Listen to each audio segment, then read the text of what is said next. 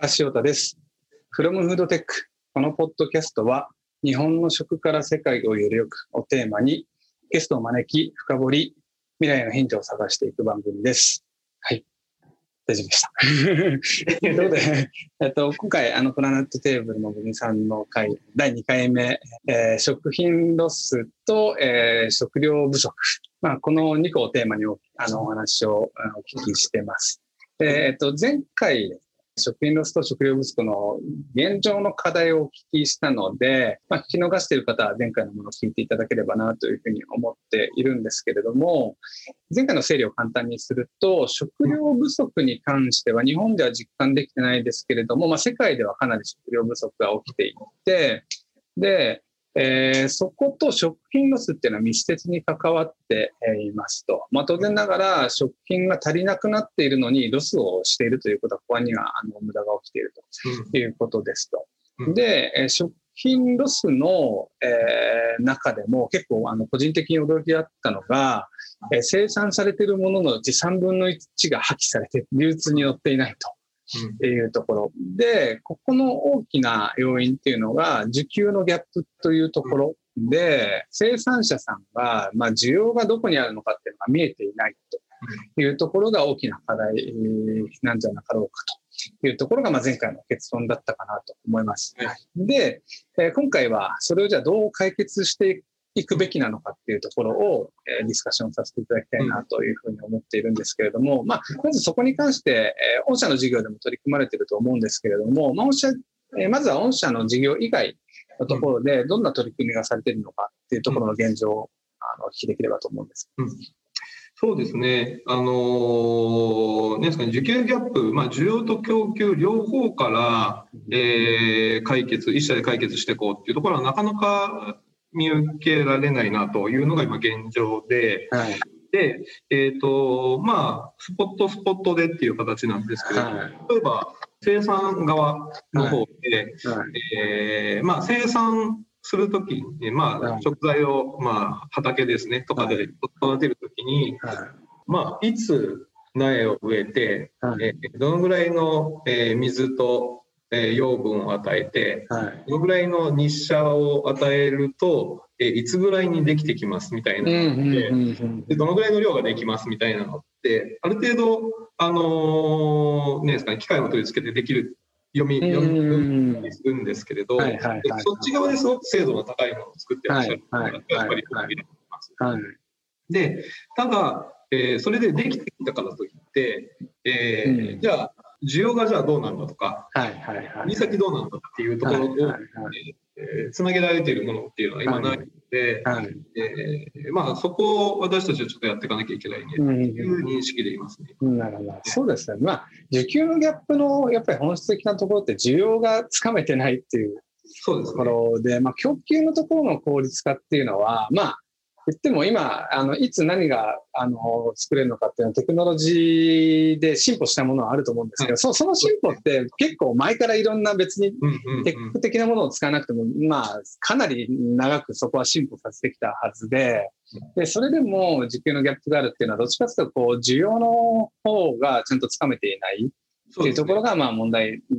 ですよね。で、そこがやっぱり今までの物流のやり方、流通のやり方でいくと、もうそうですよね、全く生産者さんはつかめないやり方になっている、う。ん、ただ、今まででも言っても、卸の会社さんとかっては存在していて、卸の会社さんは、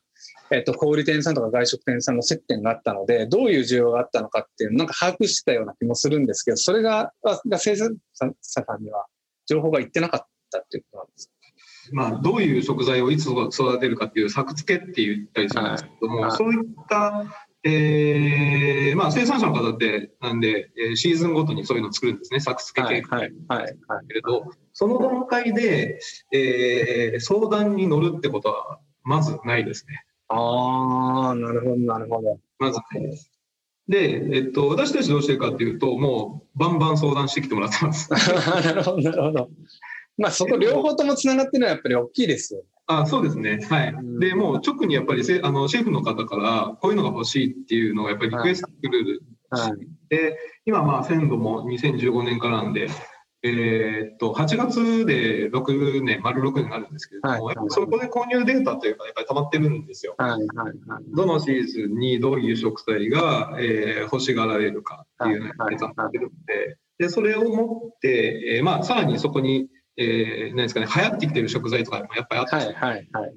それを持って生産者の方に、今こういうのが流行ってますよとか、はいはいで今度こういうのが流行りそうなんで、これ作ってみませんかみたいな、はいはいはい。作系の依頼みたいなこともやったりしてます、ね。はいはいはい。なるほどなるほど。これ今度こういうのが流行りますっていうのはどどういうふうに情報収集してるんですここはですね、結構もう、あのー料理人の方の生の声ですね。かおおもう、まあ、そこでやっぱ物流やってることが生きてくるんですね。そうですね。で、あの、注文の時にリクエストとかもできるようにもしたりしてますんで、おおあ、そういう機能があるっていうことなんですね。そうですね。御社のサービスの中に、はい御社のサービスの中で、例えば、あの、この野菜が欲しいってなった時に、か買えなかったとなった時にリ、リクエスト機能があるって感じ。あ、そうです、そうです。あ、それめっちゃいいい。ですね、その機能。こういうのはなんかあるらしいんだけど、こういうどっかで仕入れられませんか？みたいな相談も結構来たりするんですよ。うちちょっと買ったものを使ったりしてるので、結構そういうのが来ますね。なるほど、なるほど。農家さんとか生産者さんに直接行くっていうよりは、御社を介して、弊社さんそうですねに伝えるっていう。うん。やっぱりね、直接行くと、それがじゃあ実際作ってみたけど、どのぐらい売れるかよくわからなかったりだとか、はい。まあ、作ってうまくいったんだけど、えー買ってくれる人が特定の人しかいないっていうことも起きたりするので、はい、はい、はいぱり生産者の方しんどいんですよね、やってると。、はいはい、はい。はいでそこは情報は取りまとめてますね。ああ、なるほど、なるほど。ある程度、なんか、て定量化して提供できたりしてるような感じなんです。例えば、その、それこそ、えっと、シェフが、一人のシェフがこれ欲しいって言ったのを、都度なんかいろんな農家さんにコミュニケーション取るっていうと、それはそれで、うん。まだ微妙に理想の状態では、までは多分いかれてないんだろうなと思っていて、ここって、えっと、ある程度定量化されたデータを元に判断していった方が需給のギャップ埋まるんじゃないかなっていう気もするんですけれども、今、ね。どこまでいけてる状態ですか、はい。あと、あのもうここは、えー、とまだ、まあ、正確なデータっていうわけではないんですよ、やっぱり。はい。で、もう本当に生の声っていう感じだけなので、はえーここを、あれなんですよ、あの高橋さんと一緒に。そうですよね。そうなんです。そうそうそうそうなんですよ。ぜひ。そう実は、あの、これ、森さんとお話しするの2回目なんですけど、前回初めてお会いした時にその話で盛り上がってですね、あの、我々の、サラが持ってる、まあ、消費者さんの口コミのデータでどの料理が美味しかったっていうのと、こんなそこに食材のキーワードがたくさん含まれてて、どういう食材が消費者さんに受けがいいかっていうデータを持ったりもしているので、それを組み合わせることでうん、農家さんとか生産生産者さんに価値提供していけたらいいですねって話を前回、それで盛り上がって、このポッドキャスト出てくださいって話になったので、そう。確かにそうですよね。その後、今回のテーマを食料不足とかはい食品ロスにしようかなと思ったんですけど、確かにままさに我々の取り組みがそこに つながってきそうですね。あのやっぱりお皿の情報を持ってるとすごく強いですね。うんでやっぱりちょっと改めて思うのが、御社が、えー農家さんもそうですし、外食さんの最終的なエンドユーザーとか、外食さんも両方ともつながってるっていうのがまあ明らかに強みですよね。で今までって最初にご質問しようしてした、あの、卸さんデータ持ってないですかって話あるんですけど、卸さんは今度生産者さんとつながってないですので、その前に市場を返すといそうですね。うことは、はい結局そこを直接、両方とも直接つながっている人が、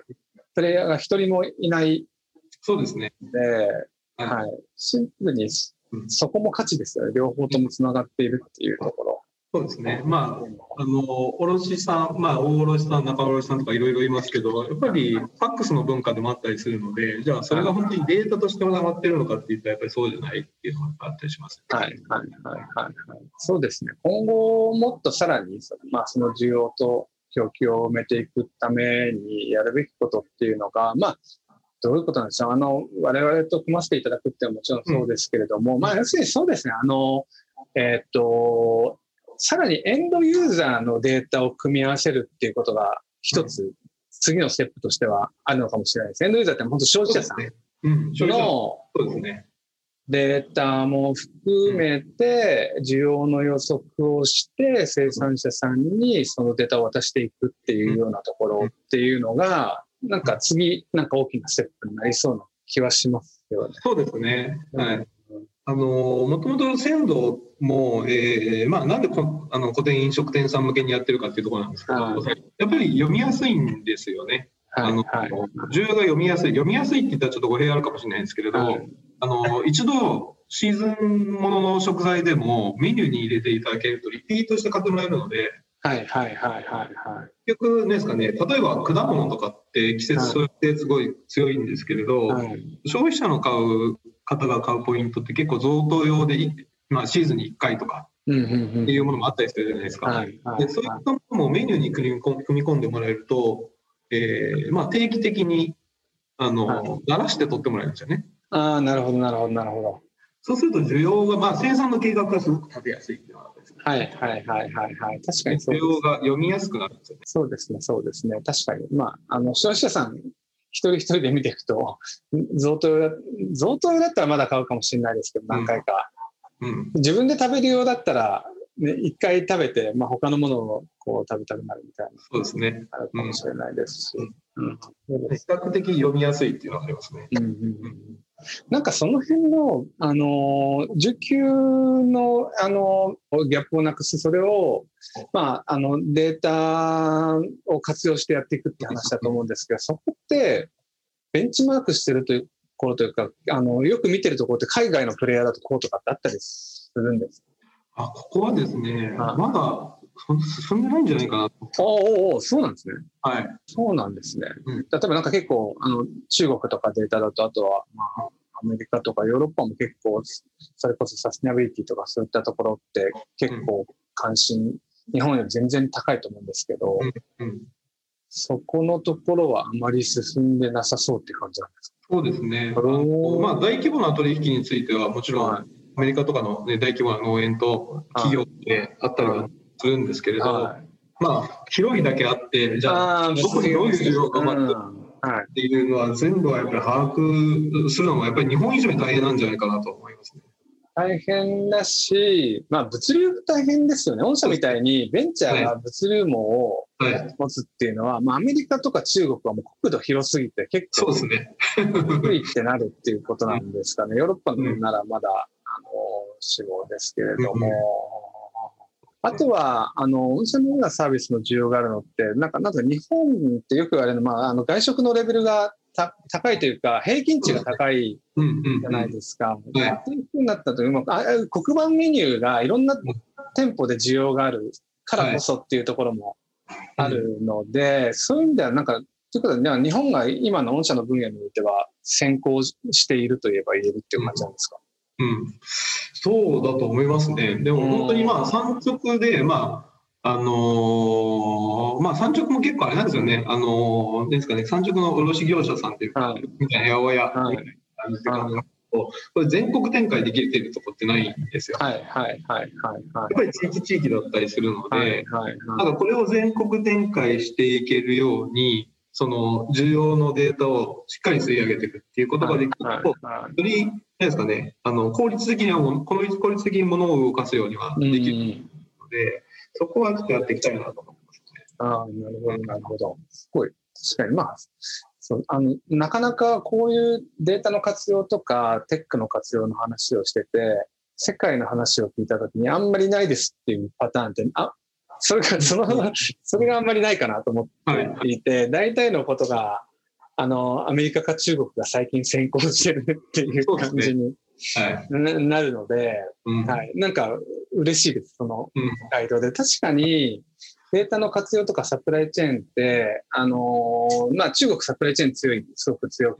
て、かなり活用されてて、例えば、あの、小売りですね、特に。これは、パパママショップみたいなちっちゃいおじちゃんとかおばちゃんがやってるコンビニ的なものに関しては、棚に何を並べるのかっていうのを、決済のデータ、QR コードとかの決済がやっぱり中国さんで、そのデータを持ってる、まあ、アリババとかテンセントが、もう AI で、この棚にこれ並べるといいですよっていうのはサジェストして、スマホでポチって買うみたいなことまで実現あのしているっていうところまでは来てるんですけれども、それって別になんか生産者さんのところまではきっと落ちてなかったりとか、産直みたいなところまでは行っていなかったりするんですけれども、これがなんかやっぱりまあ中国も食こだわりありますけど、食のもっと安全、安心とか安全とかっていうところも含めて関心のある日本だからこそこういうサービスが生まれてきた可能性もあるって感じですかね。そう、今、高橋さんがおっしゃってた、コンビニに並ぶような商品化されたものっていうのは、いいんですけれど、先生って、えーまあ、単一、まあ、同じ生産者の同じですかね、生産物でも、うん、収穫するときによって、まあ、全然違うんですよね。例えば、雨降って収穫したらやっぱり全然もちも違ったりするし、はいはいはい、で気温によっても全然やっぱり変わってくるし、同じものが来ないんですよ。はいはいはいはい。で、そこが多分すごく難しいところで、はいはい。あの難しいも面白いところなんですけれど、はい。なので、なかなかやっぱり進んでないっていうのがありますね。うん、なるほど、なるほど、なるほど。まあでも、あと、このやっぱり東京という密集してる、まあ日本の国土の中に、そもそも密集してますけど、うん、それが、あの、良かったっていうのもあるんです。これ、やっぱり物、あの、アメリカみたいに距離が長いと結構、相当難易度、まあ中国もそうですけど、難易度結構変わってくるもんですか？そうですね。あの、やっぱり東京って、まあ世界的にも有名なグルメタウンで、はい、そんだけ飲食店さん密集しているっていうところ、うんなかなかないので、はいはい、あの配送を持ってる身からすると、やっぱり配送効率がすごくいいですよね。はいはいはい、そうですよね、そうですよね。うん、なんかこれで、あの、ちゃんと時給のギャップをデータで埋めるっていうことを、御社が先行してやって、まあ、あの、うちもぜひそこに加わらせていただきたいですけど、それをやって、まあ、海外にその事例がないのであれば、その、まあ、事業というか価値を海外にもちゃんと届けて、うん、世界的に貢献できていくみたいなことができると、そうですね、なんかそれすごい夢あります、うん、そうですよね。うん、結構、その市場みたいな機能がそもそもない国とあってくるので、はいはいはいはいはい。そういうところ入っていけると面白いですよね。なるほどなるほど。いいですね、いいですね。確かになんか産直アプリって世界でなんかここっていうのって確かに僕も聞いたことはないですね、あるんでしょうけど、例えばあの僕らの近い領域だと、例えばフードデリバリーアプリ、ウーバーとか、なんか、クラブとかパンダとかがすごいですみたいなのって、結構聞いたりとかもしますし、えっと、生鮮食品の通販はもう結構アマゾンフレッシュがやってたりとか、うん、オールマートもすごいですみたいなところとかっていうのは、まあ、リテールのところの DX とか OMO とか関係の話ってたくさん聞きますけれども、産直の話ってよく考えたらなんか世界でここがめっちゃ強くてっていうのは、少なくともなんか日本に入ってくるぐらいの巨大になってるところってなないですよ。そうですね、ないですね。面白いですね。うん。あ、すごい。確かに。ちょっとそこ僕も、あの、あの、なるべくこの世界にどう価値提供していくかっていうところでやっていきたいなと思っているので、ちょっとまた今後も勉強して連携させていただいて、世界に向けて何かできればなと思います。はいはい。よろしくお願いします。ありがとうございます。はい。はい。今回ですね、はい。あの、森さんにお越しいただきまして、食品ロスと食料不足の話、えー、お聞きしましたけど、まあ現状もつかみましたし、最後、何よりあの日本企業として世界にどう価値を提供していくかっていうようなところで着地できて、今後、あのー、につながる話ができてよかったかなと思います。はい、で、はい。今日はどうもありがとうございました。はい、また、はい、引き続き今後とも事業のアップデート等ありましたら、またお話を聞きできればなと思いますので、はい、ぜひよろしくお願いします。ありがとうございました。ありがとうございました。はい。